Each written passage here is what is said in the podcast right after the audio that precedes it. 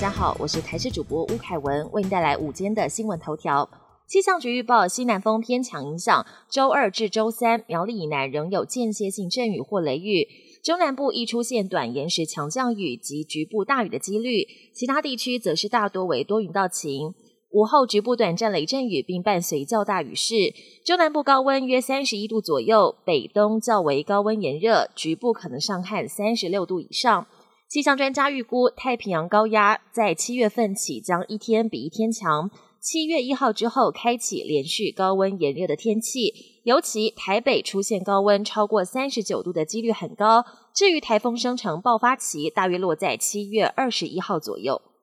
全台三级警戒持续一个多月，进公共空间前拿出手机扫一下场所代码，成为防疫日常。行政院五月十九号宣布一九二二简讯十连制上路，强调出发点是为了疫调，二十八天后就销毁。实际上，地方政府想用简讯十连制线索进行疫调，不是资讯量大难以提供，就是提供速度太慢，相当不便，甚至毫无作用。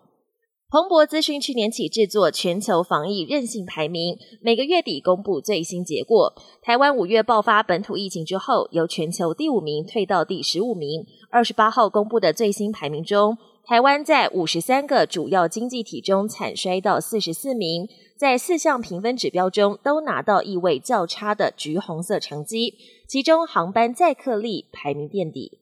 国际焦点：牛津大学最新研究指出，A Z 疫苗延后接种可以增强免疫力。目前大多数国家都建议 A Z 疫苗两剂施打间隔为四到十二周，因此有不少民众担心拉长疫苗接种间隔是否会影响保护力。但牛津大学研究发现，第一、二剂接种间隔最多拉长到四十五周，免疫力不但不会减弱，反而会有所增加。研究人员表示，这对疫苗供应不足的国家来说，可以说是相当正面的消息。美国华盛顿大学一项小型研究发现，辉瑞和莫德纳等 mRNA 疫苗可产生长达好几年，甚至是一辈子的保护力。这项研究找来四十一名受试者，其中八人先前感染过新冠病毒，其余则是接种过两剂辉瑞或莫德纳疫苗。结果显示，这两款疫苗在人体内的保护力可长达数年。原因就在于 mRNA 疫苗可产生人体源源不绝的记忆 B 细胞，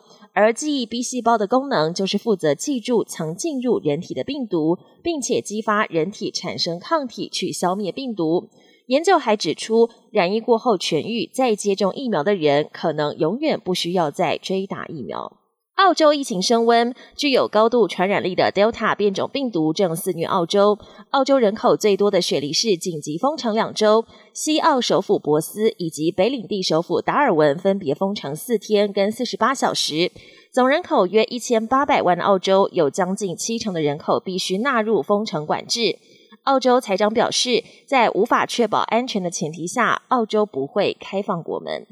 本节新闻由台视新闻制作，感谢您的收听。更多内容请锁定台视各节新闻与台视新闻 YouTube 频道。